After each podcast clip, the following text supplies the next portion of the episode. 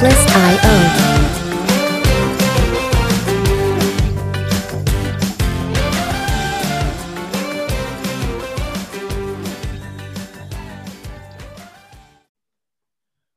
a todos, ¿cómo están? Eh, soy Eder Quintero junto a Aaron Alvarado de FinClub.es y estamos en un nuevo episodio de nuestro podcast. Este es el episodio número 16 y hoy les vamos a hablar un poco sobre eh, DeFi y la inversión a través de, tokens. Eh, estos son básicamente temas del, mundo cripto, de, las criptomonedas. Entonces, bien, ¿cómo estás, Aaron? Hola, ¿todo bien? Eh, ¿Cómo están todos? Espero que todos estén súper bien y, y bueno, este tema de criptomonedas que a todo el mundo le interesa hoy en día y que está en boom, así que vamos a explicar un poquito más de lo que es el mundo de detrás de todo lo que vemos que es Bitcoin y, todas las demás moneditas. Sí, porque la gente cree también a veces que solo todo gira alrededor de Bitcoin. Y, y Ethereum. y Ethereum. Ya, entonces, cuéntanos, ahora tú explícanos a todos qué es, qué está detrás, cómo se llama eso que está detrás y cómo, cómo invertir en eso y por qué. Bien, eh, primero vamos a empezar explicando qué, qué es DeFi. Eh, seguramente algunos de nuestros, de nuestros oyentes han escuchado este, e, esta abreviatura eh, recientemente. DeFi es la, es la abreviación de finanzas descentralizadas o en inglés sería Decentralized Finance. Eh, DeFi es básicamente una de las últimas revoluciones del, blockchain y del mundo cripto. O sea, eh, DeFi, las finanzas descentralizadas, se basan sobre, la, sobre el blockchain, sobre la red blockchain. Es la cadena de bloques que es básicamente el corazón del el corazón y el cerebro de la, del, del, mundo de las criptomonedas, que es por donde todo pasa, básicamente, el núcleo. Entonces, como su nombre lo indica, eh, DeFi, eh, el, objetivo de DeFi es convertir los productos financieros eh, tradicionales, ya sea contratar un seguro, em, invertir en algún, en algún fondo de inversión, sacar algún préstamo, firmar algún contrato, hacer todo esto eh, completamente descentralizado y que sea disponible para todo el mundo. Entonces, eh, DeFi va de, la mano de ese, de ese objetivo social de, que tienen las criptomonedas, ¿no? Que, que, que, todo, o sea, que, que buscan eh, que las finanzas sean, sean de, de, libre uso para todo el mundo, que todo el mundo pueda acceder al sistema financiero sin necesidad de abrirse una cuenta en un banco o de formar parte del sistema financiero tradicional. Entonces, eso es básicamente DeFi. Entonces, lo que DeFi aspira, lo que la industria de DeFi aspira, es eliminar cualquier tipo de centralización. O sea, como ya les digo, sean bancos, instituciones financieras en general. Eh, entonces, esto básicamente eh, significa que, que, a la hora, por ejemplo, una persona que esté en, en África y que, y que no, no tenga conocimiento o, tal vez no tenga el capital, por ejemplo, para invertir en algún, en algún fondo, digamos, eh, ya a través, a través de DeFi y a través de la, del blockchain y a través de un token que ya le vamos a explicar más adelante qué es, esta persona puede acceder a estos servicios que parecían inalcanzables por ejemplo, aquí en Ecuador, que más el, eh, si no estoy mal, eh, cerca de un 51% de las personas no están bancarizadas aquí en Ecuador. Entonces, todo, todo ese mercado eh, podríamos llevarlo a, a, formar parte de DeFi y, y, que la gente se, se, involucre en el, sistema financiero no tradicional. y bien, entonces, DeFi también tiene una característica que es que no necesitan, bueno, o sea, puede ser una ventaja y una desventaja, que cuando uno hace una transacción a través de, de, de DeFi, eh, de la blockchain, eh, no hace falta que, te, que tengas alguna identificación tipo un número de cédula, que es tu número de cédula, que es tu, tu número de cuenta, o, o, en el caso, por ejemplo, personas que viven eh, en Estados Unidos el famoso número de seguridad social. Entonces, esto, esto hace que sea libre, ¿no? Entonces, que sea accesible para todo el mundo. Eh, ahora bien, ¿cuál, ¿cuáles son las opciones? O sea, ¿cómo puedo invertir, invertir en DeFi? Eh, básicamente, sí. Este, hay varias opciones y en el mercado existen algunas ya y básicamente las más famosas son los swaps. No sé si has escuchado de los swaps. Y los swaps son famosos desde hace rato por el, por el tema de que son derivados y estos swaps primero fueron derivados de, de activos financieros y de, y de como ofertas financieras que existían en el mercado de Wall Street tradicional. Uno compraba un swap para, qué sé yo, tal vez como, no sé, 2008, un swap de CDOs. Después existían los swaps para futuros o existían los swaps que, que permitían eh, apostar en contra a algo. Entonces, bueno, dentro del DeFi está el swap. Un swap básicamente es un intercambio, ¿no? un intercambio. Entonces, eh, un swap famoso hoy en día es que hay varios y hay unos que se capitalizan más que otros, a pesar de que no tienen mucho. Los swaps son famosos también porque son memes, a partir de memes. Este, Uniswap, a partir de un unicornio, eh, PancakeSwap, que hasta el nombre lo dice, PancakeSwap. Eh, hubo algunos SushiSwap que se crearon porque Bakery Token son, son, Bakery Token ya no es un swap, pero son, son como derivados del, en DeFi que se crearon a partir de lo que la gente un día quiso crear un swap. Fin, y es súper fácil crear un swap, de hecho, porque como ya existen los blockchains, sacarte un, como tú dijiste, son derivados de, de un blockchain existente, esto ayuda a que, que sea fácil hacerlo. Ahora, los más importantes en cap por capitalización, digamos, los cinco más importantes son Uniswap, eh, Chainlink. Chainlink es muy bueno, a mí me gusta mucho Chainlink porque tiene buen proyecto, no es un meme swap. De ahí está el Wrap Bitcoin, que es el swap de Bitcoin. Eh, y ahí está DAI y AV. Por ahí aparece PancakeSwap con poca capitalización, que es famoso también entre el trading, el retail trading que hoy se llama, que es la gente que, que compra hacia lo loco PancakeSwap. Ya, estos swaps, em, la gente los pone a trabajar. No sé si has escuchado de PantherSwap o, o hay otros. Swap también. Ajá. Que se crean así, plataformas como un exchange, como que me, yo, yo me creara un exchange, pero yo me creo algo para swaps, solo para DeFi swaps, que pongo a trabajar mis swaps por intereses. Entonces, básicamente, lo que yo busco es que por ejemplo, pongo mis swaps a que se hagan en algún punto que sí, qué sé yo, que en otro mercado estén trabajando, generando intereses porque yo los estoy prestando. Pero esta red, lo malo de esta red es que no tienen un, una seguridad. Entonces, básicamente, a diferencia de un blockchain que, entre comillas, es más seguro, em, un swap o un Panther swap o un Jaguar swap no son seguros. En, o sea, no es que no son seguros, pero tienes... Mucho riesgo. Muy, exacto, muy altas probabilidades de caer en algún tipo de estafa o en algún tipo de,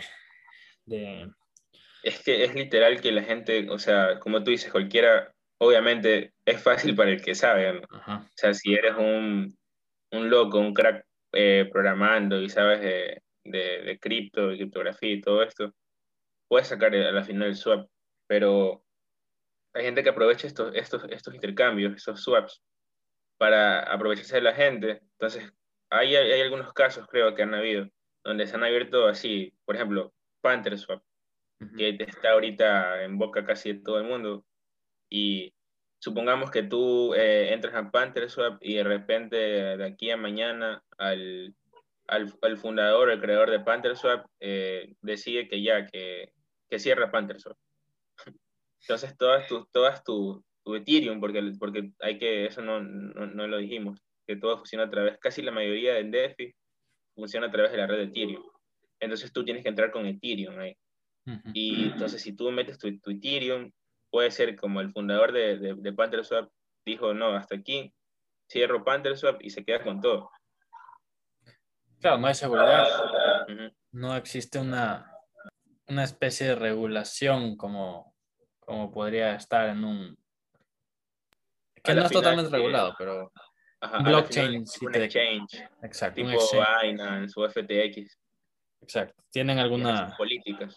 Tienen hasta documentación. O sea, ellos pueden estar investigados en cualquier cosa. No te... Binance no se te puede llevar la plata sin que tú puedas reclamar. Exacto. PantherSwap. No en un swap. En un swap. Sí, PantherSwap ni siquiera debe estar registrado en ningún lado. Entonces, no, no. a partir de los swaps eh, se crean lo que ya mencioné, por ejemplo, que existen. Ah, antes de nada, hay proyectos de, de DeFi que son importantes y que, que, tienen potencial, porque también en DeFi hay que ver proyectos, igual que en criptomonedas normales.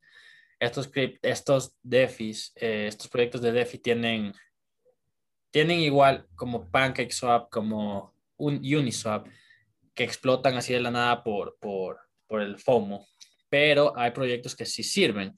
Por ejemplo, eh, Maker Maker es un proyecto que funciona, eh, que, que, funciona desde hace rato. Vale bastante, cada uno vale dos mil dólares y tiene una buena capitalización. Es estable, no se mueve mucho y es un proyecto interesante porque es eh, compatible con una moneda que, está, que es estable y que se ancla al dólar.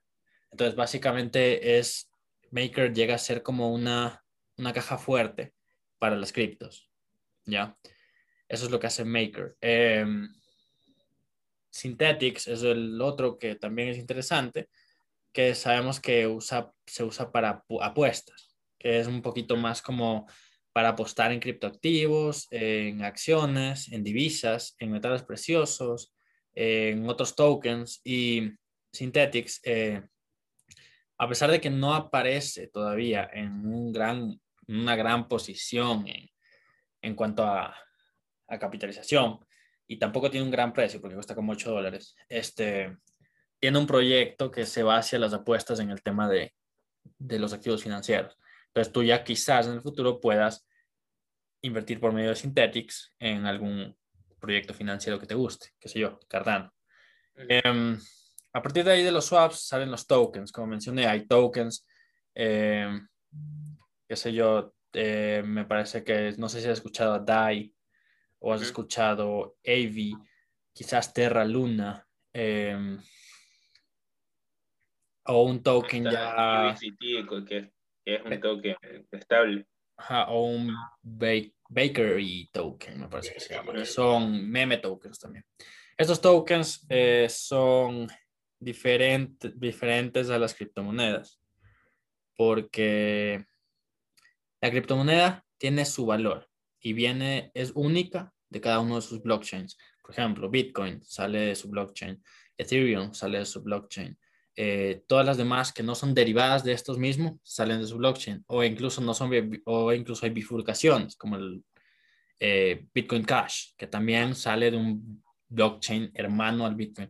Estas cosas, eh, los tokens salen de, de estos mismos blockchains, es decir, la mayoría, de nuevo, de la red Ethereum, entonces el token lo que hace es tener un valor que se basa en el valor de otro activo, en un activo subyacente. Sí, lo que se llama técnicamente un activo subyacente. Entonces, sí, representa algo. Entonces el token normalmente son, como ya dijimos, DAI, USD Coin, Tether. Por ejemplo, el USDT, el Tether, es un, es un token porque eh, representa básicamente el dólar. Ajá. Entonces, por eso lo consideramos token, se considera token. Ajá, el DAI. El DAI también es lo mismo. También. Eh, representa, es una moneda estable que representa el dólar dentro del mundo de las DeFi y criptomonedas. Entonces, como tienen su, su respaldo, vendría a ser como un, un representativo. No, un, no tiene un valor intrínseco, pero tiene un valor representativo. Entonces, la diferencia básicamente es esa, que, que sirven para representar otras cosas. Por ejemplo, las, las cosas que representan eh, seguridades, quizás eh, capitales, eh, se pueden representar en tokens también, activos de la vida real, como una casa, se puede representar eso, en token. De eso les quiero hablar ahorita un poco, de, ahorita que estás hablando de eso, de activos reales, como una acción. Entonces, no sé si han escuchado, bueno, nosotros hicimos un post hace un tiempo de de, las acciones tokenizadas, que es un nuevo instrumento de inversión que, han sacado los exchanges. grandes como Binance y como FTX, por ejemplo. Eh, entonces, ahí hubo gente que, que, nos escribió que estaba interesada, que quería conocer cómo, cómo, cómo funcionaba esto. Entonces, por ejemplo, eh, como ya lo dijimos, un token básicamente es la representación de, de, algo, o sea, de un activo subyacente, que bien lo dijo Aaron, que es el nombre técnico, que se le da. Entonces, en este caso, en las acciones tokenizadas, el activo subyacente que representa el token es una acción de una empresa. Entonces, cuando uno compra acciones tokenizadas, no está comprando obviamente la acción como tal, no está comprando el activo, está comprando, está comprando un token que representa, el, que representa a, ese, a ese activo real, que sería la acción, y que va a seguir los movimientos de la acción, del precio de la acción muy de cerca. O sea, no es que va a ser igual, eso también hay gente que se confunde. Tipo, no sé, por ejemplo Tesla, que Tesla esté a 500 dólares no creas que, en la, tu acción tokenizada de Tesla va a valer 500 dólares también. Nunca, nunca los movimientos son exactos, solo se aproximan. Eh, entonces, en el caso, por ejemplo, la acción de Tesla en el mercado, el mercado real, en, la bolsa, está a 500 dólares y tu, tu, acción tokenizada de Tesla en cualquier exchange, sea Binance, sea FTX, por ejemplo, podría costar 493, 94. O sea, solo se aproximan porque eh, tratan, de seguir, tratan de seguir el movimiento que, que tiene el, activo subyacente, que es la acción, pero nunca es exacto. Entonces eso hay que tener en cuenta. Y básicamente, por, por ejemplo, en, en FTX, eh, en el caso de FTX, eh, una empresa llamada CM, CM Equity, CM Equity, que está regulada en Alemania, es la empresa que custodia todas las acciones reales, o sea, los activos reales, las acciones. Entonces, esta empresa tiene bajo su custodia las acciones, de, que, que son las acciones que, que, básicamente son la garantía, no sé si me, me, explico, por la que uno invierte en las acciones tokenizadas. Entonces, cuando uno compra un, un, token de una acción tokenizada, la garantía es que está básicamente esa acción, el activo subyacente, se lo está prestando CM Equity, que es una empresa alemana totalmente regulada, a FTX, para que FTX pueda ofrecer el activo. O sea, tiene, tiene esa garantía. No es que a FTX un día se le ocurrió y dijo, eh, voy a poner esto aquí y voy a ponerle, eh, voy a crear las acciones tokenizadas y voy a hacer que sigan los precios de las acciones reales así. Y sin, sin nada, o sea, sin ninguna garantía ni nada. No, las acciones reales tienen, las acciones tokenizadas tienen que ser respaldadas por los activos. Entonces, una empresa que, que funciona como un custodio es la que tiene que tener esas acciones bajo su poder que son las que les, presta, les, que les presta perdón, a FTX para que FTX pueda ofrecer ese tipo de productos. Entonces esa es la garantía que tiene básicamente la, el, el exchange con, con, con los, los, inversionistas. Uh -huh. También el NFT es un token. Creo que hablamos de NFT hace, hace algún tiempo ya, bastante, no sé hace cuánto. Uh -huh. Pero el NFT también tiene esta misma garantía. Por ejemplo, una obra de arte que tiene un valor o un, bueno, hoy en día se venden memes por NFTs.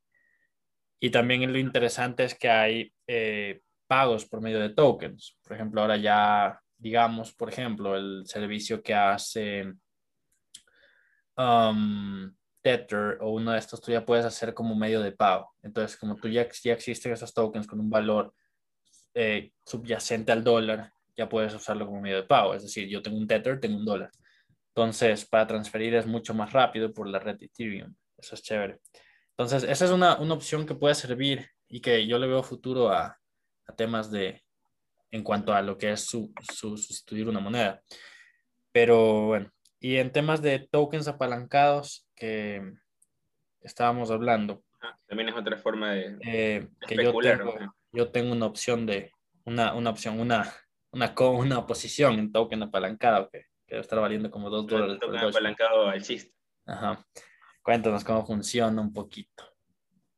Ya, a ver, los tokens apalancados eh, básicamente son, son derivados. O sea, eh, es, un, es, un, derivado que son derivados que crean los, los exchanges para que la gente pueda especular sin necesidad de recurrir, por ejemplo, a cuentas, a las famosas cuentas margen para poder tener apalancamiento, como se hace normalmente cuando uno invierte en acciones a través de, CFDs, por ejemplo, que uno se puede apalancar por 3, por 5, por, 6, por, por, por 10, etc. Ajá, depende del margen que tengas. Entonces aquí lo que ellos hicieron fue hacer, cogieron todo ese, ese apalancamiento y dijeron, no, pues, o sea, hagámosle más fácil al, al, a la persona que está especulando y metámosle mejor en el, en el mismo, eh, en un mismo saco, metámosle el apalancamiento.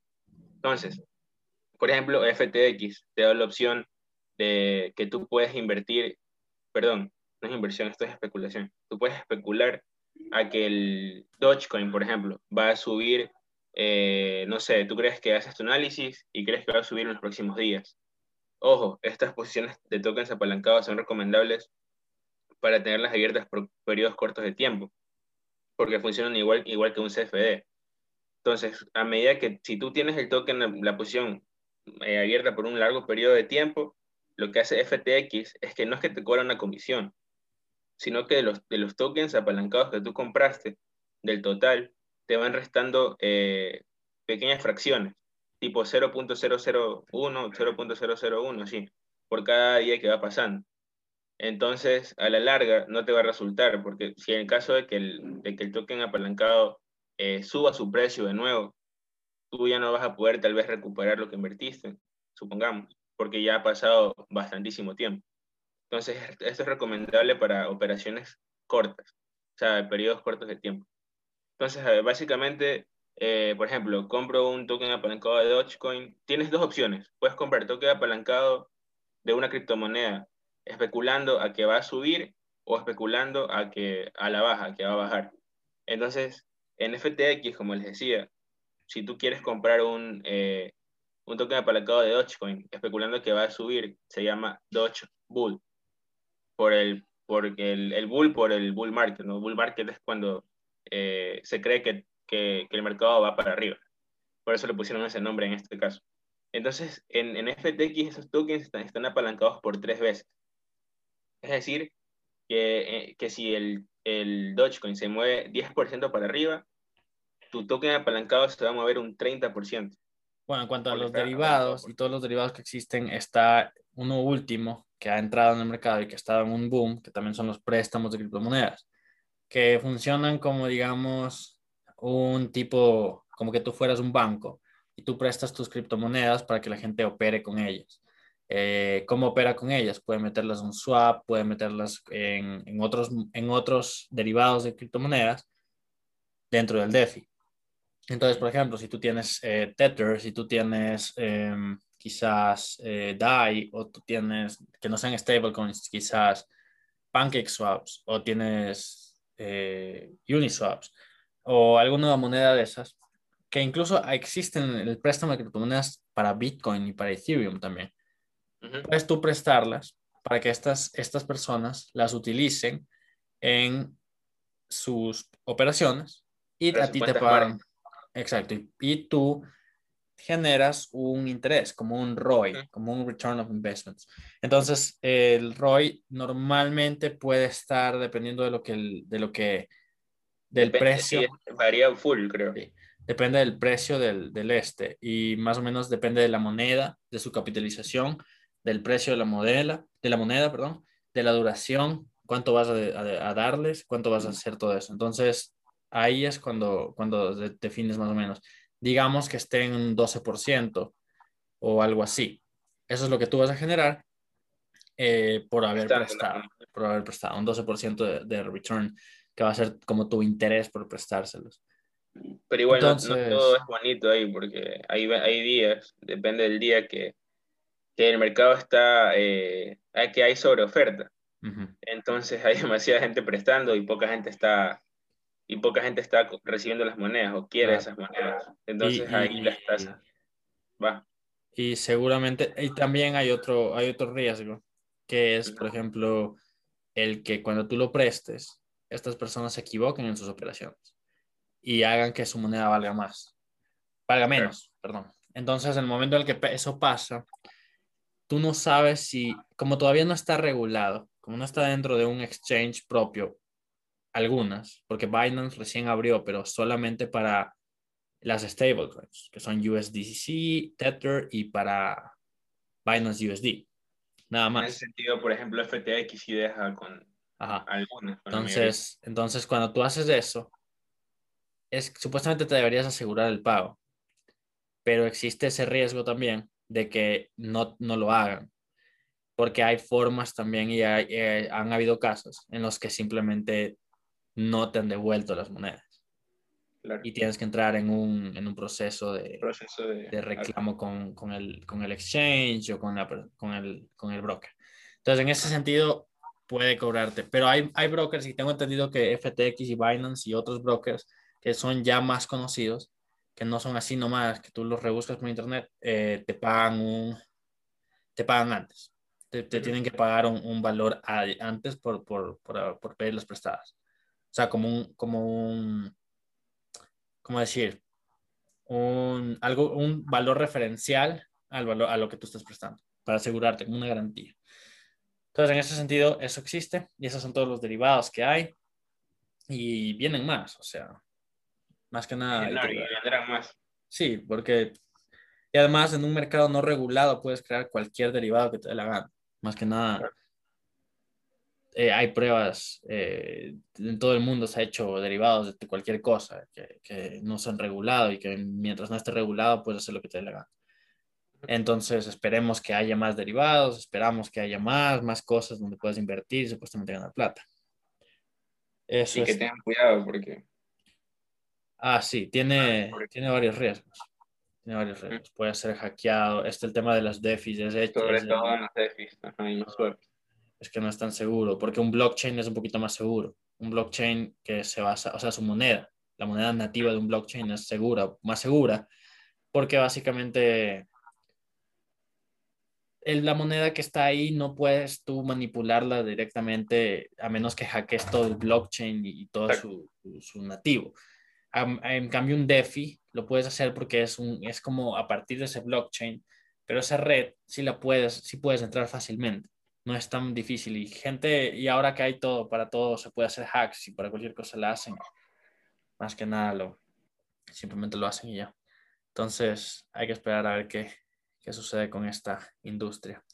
Esperemos que no, no caiga gente eh, estafada y que lo, aprovechen de esa forma. Entonces, Bien. bueno, eso es todo con el tema de DeFi inversión a través de tokens. No sé si tengas algo que agregar. No, nada más. Eh, este fue el episodio número 15, eh, donde hablamos de DeFi, inversión a través de, de tokens. Eh, una vez más, Eric Quintero junto a Aaron Alvarado en un nuevo episodio de Fincla. Eh, gracias por escucharnos y recordarles que para este fin de mes vamos a tener el invitado eh, que hemos esperado con Aaron creo que todo, todo este mes. Y, va a ser también una gran sorpresa creo para, para todos nuestros seguidores y esperemos que, que les guste y en los próximos días lo vamos a estar revelando. Y nada, síganos en nuestra cuenta de Instagram que es finclub.es y escríbanos si desean asesorías de finanzas personales a finclubecuador.gmail.com.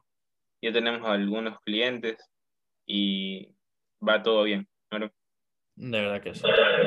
Los clientes están contentos con el proceso y incluso estamos también dando, también estamos ofreciendo la asesoría para temas de, de tu emprendimiento y todo lo que tengas que hacer para tus documentos financieros, si quieres que lo revisemos, también lo podemos hacer.